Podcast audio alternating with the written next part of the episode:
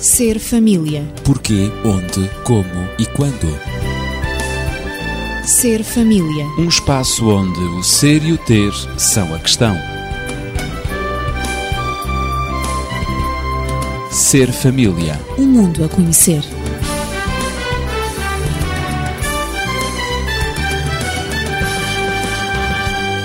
O nosso encontro estava marcado e nós fielmente aqui estamos. Estou acompanhado dos amigos do costume, Natividade Lopes na Pedagogia, Daniel Esteves, médico e terapeuta familiar. Este é o Ser Família, eu sou Ezequiel Quintino, o anfitrião. E recordo que temos vindo a falar sobre linguagens de comunicação. Já abordámos o toque físico, também os incentivos e palavras de apreciação. No entanto, hoje vamos avançar para sugestões práticas. E a minha primeira questão é para o Daniel: será que nós devemos focalizar as qualidades do outro esquecendo os defeitos ou relevando também os defeitos? Normalmente nós somos muito atreitos a tentar fixar aquilo que nos dói. Sem dúvida. E, portanto, se alguém me afetou, se alguém me prejudicou, se alguém me magoou, eu normalmente fixo esse facto para além de tudo aquilo que de bom essa pessoa possa ter feito. Parece que fica mais gravado na fica minha memória. Fica mais gravado, fica gravado a sangue, É. dolorido. O que acontece é que dentro do casal também se corre o risco de se gravar de uma forma mais intensa o que é negativo, esquecendo aquilo que é positivo. Mesmo Isso- nos relacionamentos familiares. Exatamente. No casal, se o casal se fixar apenas no que é negativo, eles vão esquecer toda uma pleia de elementos bons, positivos, de fatores até muito risonhos, muitas vezes, mas que acabam por ficar obscurecidos por aquilo que é sombrio. E com certeza que aquilo que é positivo provavelmente é em muito maior quantidade do que o muito negativo. maior quantidade e tem que ser sempre em muito maior qualidade. Sem dúvida. Daí que, se podemos dar uma sugestão concreta, é de que não deveríamos focalizar-nos no que é negativo, mas deveríamos focalizar-nos fundamentalmente naquilo que é positivo. Vai acontecer surgirem coisas negativas ao longo da vida. Seria impossível Isso é que isso não inevitável. acontecesse. Mas vamos tentar colocar as nossas atenções, todas as nossas capacidades de análise e de memória naquilo que é positivo Valorizar sempre aquilo que é positivo. não esquecendo esses aspectos, porque muitas vezes o que se verifica quando um casal surge em grave crise junto a um conselheiro e que se pergunta, por exemplo, quais são as qualidades da sua esposa ou do seu marido.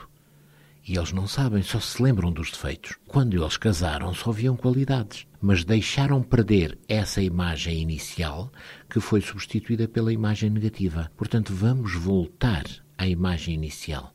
Vamos focalizar as qualidades. Vamos procurar ver o que há de bom, o que é melhor, porque isso é muito, muito importante para o casal, para a sua vivência comum. Parece que nos relacionamentos dentro da família e em especial entre o casal, habitualmente a tendência é para colocar óculos de outra cor, para se ver a realidade de outra cor. E uma realidade mais sombria, mais escura, mais cinzenta, não é? É, é verdade. E fundamentalmente quando, por exemplo, acontecem situações em que o compromisso ou o interesse, o investimento posto no casamento diminui, isso também faz com que se altere a cor dos óculos que estamos a usar. E passamos a ver as coisas sempre de uma forma muito menos atrativa, que justifique muito menos esforço do que se eventualmente estivermos totalmente comprometidos nesse casamento. Daí que, moral da história, focalizemos o que é bom. Sem dúvida. Isso é que é importante agora. E será que isto também é verdade em relação às crianças na atividade? Mas sem dúvida que focalizar naquilo que é positivo traz sempre resultados positivos. E deve ser uma atitude permanente de suporte da autoestima das crianças. Porque, efetivamente, quando o relacionamento dos pais é pela positiva, isso repercute-se automaticamente também no relacionamento dos filhos. Daniela afirmou que nós focalizamos mais aquilo que nos dói. E, por vezes, os pais apontam os defeitos eh, Também ou dos filhos, dos é? filhos, aquilo que eles consideram como defeitos, não é? Que até podem, na essência, não ser mesmo Claro, claro. defeitos. São as mas- traquinices normais e Exato, naturais exato. da criança naquela idade. Claro, porque o ideal dos pais em relação aos filhos é que haja uma certa norma de conduta, as suas atitudes, os seus comportamentos coincidam efetivamente com o ideal que os pais criam em relação à criança ou ao adolescente. Mas a vida ensina-nos que nem sempre isso acontece. E nem sempre isso acontece porque a vida é uma aprendizagem. E quando se é criança ou quando se é adolescente, está-se numa fase intensa de aprendizagem. E eu tenho uma frase que eu gosto muito e guardo para mim, que me ajuda a compreender o que é a educação. Educar é mudar. E uma coisa só é aprendida quando efetivamente ela opera uma mudança naquele que aprende. Ou seja, os pais avisam, orientam, dão orientações aos filhos, na intenção efetivamente que elas sejam aceites e que elas sejam seguidas, as orientações dos pais. Mas, por vezes, isso não acontece. E quando isso não acontece, os pais pensam que é teimosia, que é embirração. Eu já te disse isso não sei quantas vezes, mas como é que tu ainda não compreendeste? Efetivamente, por vezes, a criança não a compreendeu. Necessita não compreendeu tempo, mesmo. não é? Necessita de tempo. E cada criança, cada adolescente, cada rapaz, cada menina tem o seu tempo de aprendizagem e tem mais ou menos dificuldade em aprender certos conceitos, certos comportamentos, certas atitudes, certos ambientes e tem a sua maneira própria de aprender. E, portanto, isso requer também, da parte dos pais, um certo tato e muita paciência. E se os pais para corrigirem o comportamento que eles consideram inadequado dos filhos, utilizam o aspecto negativo, a repreensão, a crítica, a demolição daquilo que a criança ou o adolescente está a tentar compreender, construir, automaticamente a autoestima fica altamente prejudicada e o progresso na aprendizagem, por vezes, tem retrocessos muito desagradáveis. E, portanto, é altamente prejudicial para a aprendizagem, seja do que for, de qualquer comportamento, de qualquer atitude, de qualquer situação. Assim é bom que, na realidade, os pais tenham sempre em mente que a criança ou o adolescente, o jovem, está em plena mudança. Ele está sempre a mudar porque está também sempre a aprender e a ser educado. Sem dúvida. E poderemos, creio, aplicar isto também a nós adultos, não é? Diz a sabedoria popular, aprender até morrer. Não é pelo facto de eu ter 30 anos, ou 40, ou 50, ou 80 anos que deixei de aprender, julgo eu. Por isso, estamos sempre a aprender, estamos sempre num sistema de educação. Uhum. E, portanto, quando nós notarmos que os nossos filhos mudaram a atitude, é porque efetivamente eles aprenderam, compreenderam, interiorizaram, assimilaram e agora o comportamento passa a ser outro. Por isso Eh, mudou eu o queria, comportamento, claro. Eu queria terminar este É aspecto para passar dizendo, novamente ao Daniel. dizendo também que focalizar as qualidades do outro, seja do nosso cônjuge, seja do nosso colega de trabalho,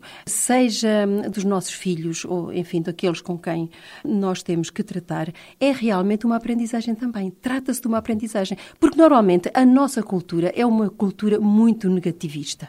É uma cultura, e assim temos o tão célebre fado português, que pensa que é o destino que está por uma cima de nós, fatalidade. é uma fatalidade. é Mas não. assim porque tem que ser assim, foi sempre assim, não é verdade? Mas nós podemos mudar as coisas.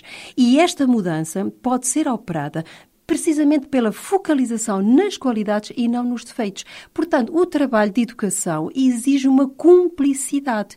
Ou seja, eu também, como educadora, também estou a mudar, também estou a aprender a focalizar no que é positivo. E automaticamente isto requer da minha parte uma aprendizagem, uma certa habituação para um eu focalizar em relação aos meus filhos A naquilo que questão- é positivo. A minha questão para o Daniel, exatamente também, e para avançarmos, é como é que, ou qual a técnica para eu focalizar as qualidades do outro?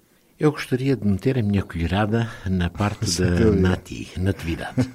Porque me parece que há qualquer coisa que é muito interessante. Eu recordo-me de uma história que é contada por um autor que já várias vezes o citei aqui, continuo, portanto, a considerá-lo muito, que é James Dobson. Este homem conta uma história deliciosa. Um menino que na escola era o terror da escola. E, portanto, não havia dia nenhum que ele no caderno não levasse uma mensagem para casa, para os pais. Hoje o menino, vamos lhe pôr um nome qualquer, não interessa, portou-se mal, tirou o lápis ao companheiro, bateu noutra menina, fez isto, aquilo e aquilo. Todos os dias o relatório Havia era extremamente lista. Negativo. Até que, por razões, portanto, que não vêm ao caso, a professora mudou. E foi confrontada com essa perspectiva que havia de que aquele menino era um menino que estava em vias de ter que ser eliminado daquela escola devido ao seu problema de comportamento. E ela pensou: bom, vamos tentar fazer a última hipótese de Recuperação. recuperação desta criança. E então ela mandou uma primeira mensagem para casa. E a mensagem era: Hoje o Joãozinho portou-se bem durante três minutos do intervalo. Já foi uma meta a Exatamente. Ora, necessariamente para todos nós, isto pressupõe que ele se portou mal no resto. Mas ela focalizou a parte positiva. Sublinhou o positivo. E, para surpresa de muitas pessoas, o que é certo é que, passado algum tempo, o Joãozinho já se portou. Foi Joãozinho que eu lhe chamei, penso. Joãozinho é, ou Joãozinho, ou seja ele quem for, Claro. já se portava bem durante todo o intervalo. E depois já se portava bem durante as aulas, até que se tornou um dos melhores alunos, em termos de comportamento e não só, dessa escola. A partir do momento em que a escola, como local de qualidade, se debruçou sobre as qualidades do aluno, o aluno respondeu em consonância, potencializando essas qualidades. Portanto, a atitude dos adultos influenciou também o Exatamente. comportamento da criança. Da criança.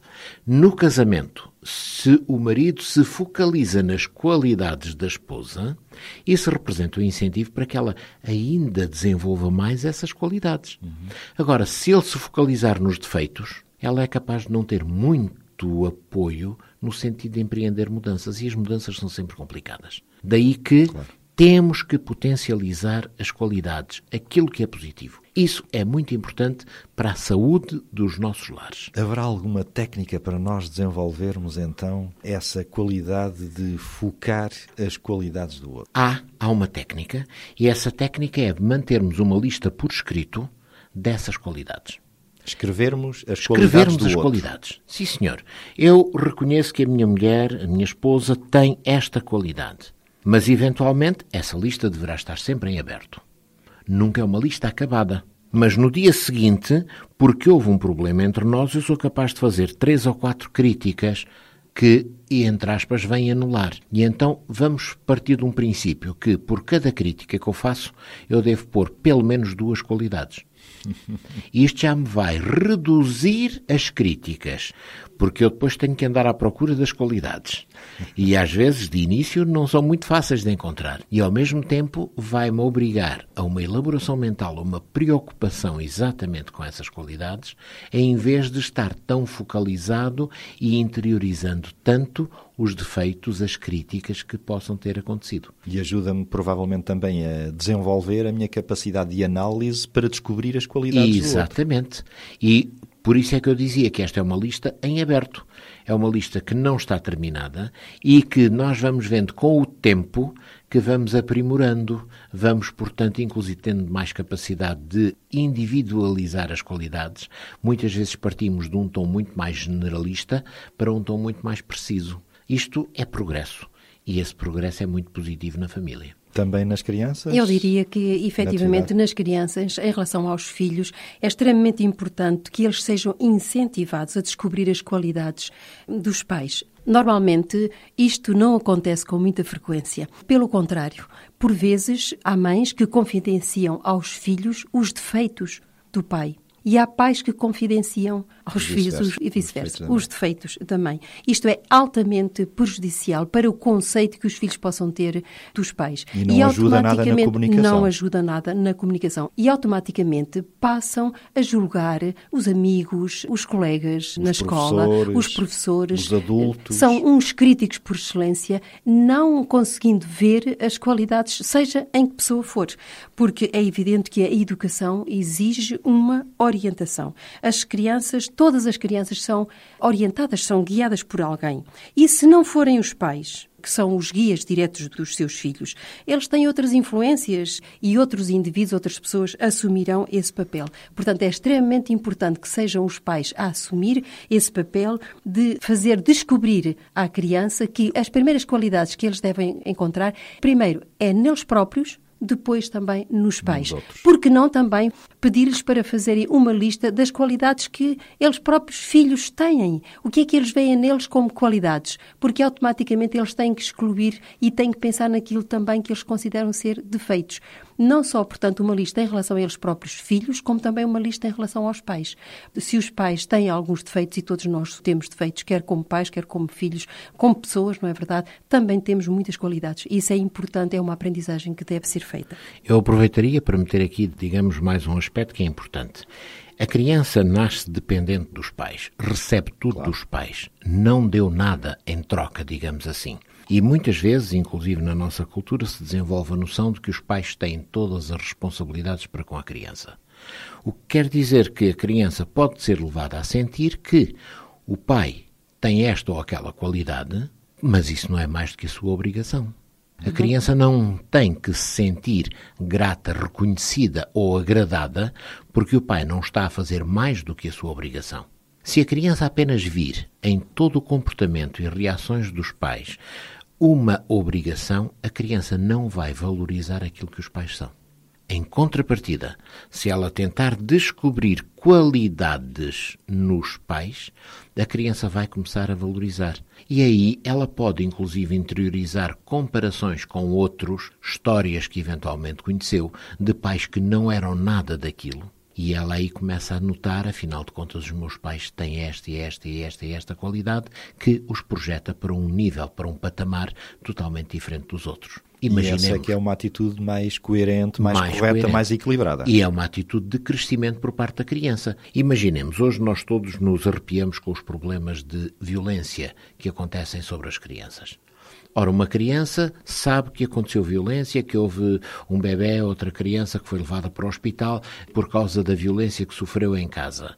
E a criança aí pode comparar. Espera, mas com os meus pais eu nunca tive estes problemas.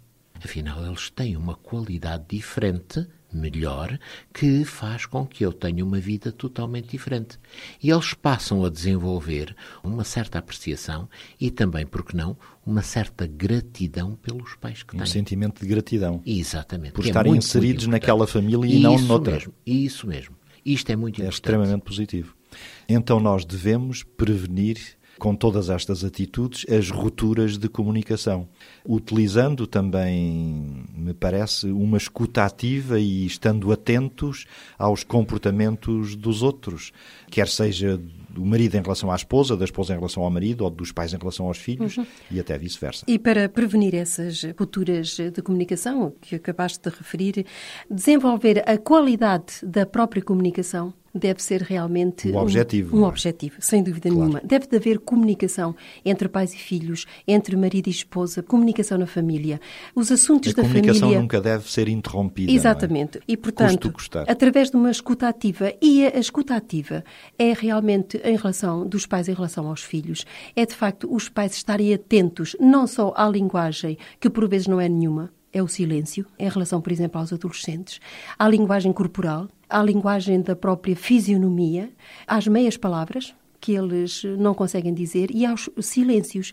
Estar, portanto, uma escuta ativa é estar atento a todos os sinais vitais, digamos assim, uhum. expressos ou pela criança ou pelo adolescente, que ainda não aprenderam as regras da comunicação, de uma boa comunicação, estão numa fase estão de aprendizagem, claro. exatamente, e a melhor maneira para lhes ensinar é realmente é, é viver. é viver com qualidade a comunicação, ou seja, nessa comunicação ter momentos de escuta e, sem dizer nada, apenas olhar, observar, estar atento a qualquer som emitido pela voz ou emitido, por vezes, pelos gestos também. E, portanto, e perguntar o que é que se passa. Hoje não estás muito bem disposto. Passou-se alguma coisa? Posso ajudar? Eu estou ao teu lado. Deixa lá. Isso vai passar. Queres falar? Não queres falar? Queres silenciar? Portanto, estar atento a todos os sinais é extremamente importante. E deixar e também, também liberdade à E deixar em liberdade. Dar espaço. Dar espaço é extremamente uhum. importante e não haver na família a atitude de que aqui quem manda sou eu porque sou adulto, eu é que percebo disto, eu sei tudo, ele ainda não sabe, só faz as neiras e, portanto, estar sempre a, a é detectar os erros. Essa é uma atitude crítica. Mas haver a tal cumplicidade que eu falei no início. Eu estou cúmplice na educação do meu filho. Eu sou cúmplice na sua progressão, na sua aquisição de maiores conhecimentos. Eu sou cúmplice também na transmissão de uma boa relação, na transmissão do meu afeto, na transmissão de valores, do meu papel aqui como educador, mas também como alguém que está também a evoluir, que está a mudar.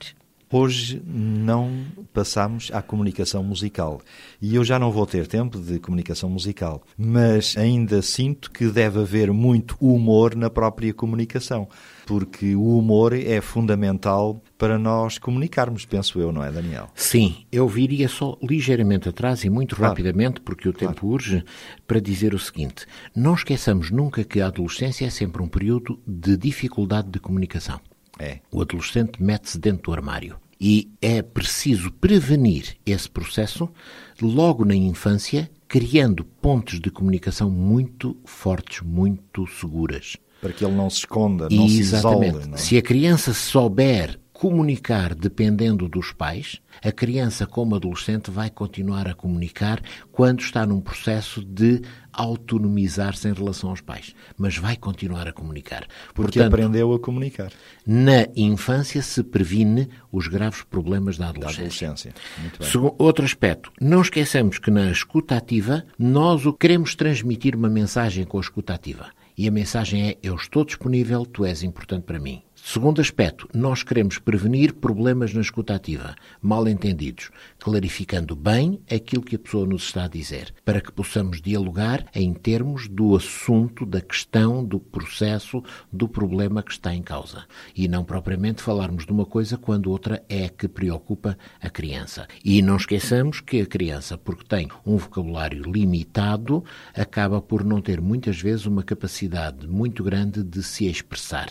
Daí, na escuta ativa, nós termos a necessidade de, com algumas questões, com algumas perguntas, ajudá-la a clarificar bem os seus conceitos. E um outro aspecto seria o de que não podemos, de maneira nenhuma, informar qualquer elogio com uma crítica. São duas coisas não miscíveis e que não podem andar juntas. Não pode ser esquecido isso. Se fazemos um elogio, não podemos acrescentar-lhe uma crítica. Tu fizeste muito bem, mas... mas... Ou tu fizeste muito bem, se tivesses. Não, nada disto pode ser feito. Elogio é elogio. Elogio é elogio. E vamos nos ficar pelo elogio. Quando tivermos que fazer uma crítica, façamo-la. Mas não vamos misturar as coisas, porque senão uma anula o efeito outra. da outra. Claro. Bom, então avançando um pouco para sugestões tipicamente práticas. Exatamente, e para concluir. Eu diria que, antes de mais nada, deveríamos fazer um inventário das palavras de apreciação. É muito importante nós termos a noção do que é que já dissemos, do que é que gostaríamos de dizer, do que é que vamos dizer. O inventário é muito importante. Mas a Nati está quase ali a bater-me porque ela quer dizer qualquer é, coisa é, sobre este sim. assunto. Eh, então já todos ficamos a saber que os elogios não são condicionais. Um elogio nunca pode conter uma crítica, não é, Natividade? Sem dúvida nenhuma. E muito menos também uma ameaça por vezes, nesses elogios com crítica, existem também ameaças. Ameaças com fazer queixar ao professor, levar. Fazer queixar ao pai. Uh, exatamente, ou ao avô, e também ao psicólogo. Vou-te levar ao psicólogo porque eu já não sei o que é que é fazer contigo. Portanto, muitas vezes os pais comunicam a mensagem certa, mas de uma forma completamente errada. É por isso que, quando a comunicação não é positiva, os filhos têm que encontrar outras maneiras de comunicar e, portanto, recorrem à televisão, ao grupo, a outros adultos. E é por isso também que, quando nós lemos nos meios de comunicação social, muito especialmente na imprensa, o resultado de uma pesquisa que veio precisamente esta semana, que chegou à conclusão que as crianças preferem a televisão ao sorriso do rosto humano, é porque, efetivamente, a comunicação da família não tem qualidade e, sobretudo, não é positiva. Não para as crianças ou para os adolescentes. Há que, efetivamente, quebrar os padrões negativos da comunicação por todos os meios que sejam possíveis à família, não é? Os meios legítimos e os meios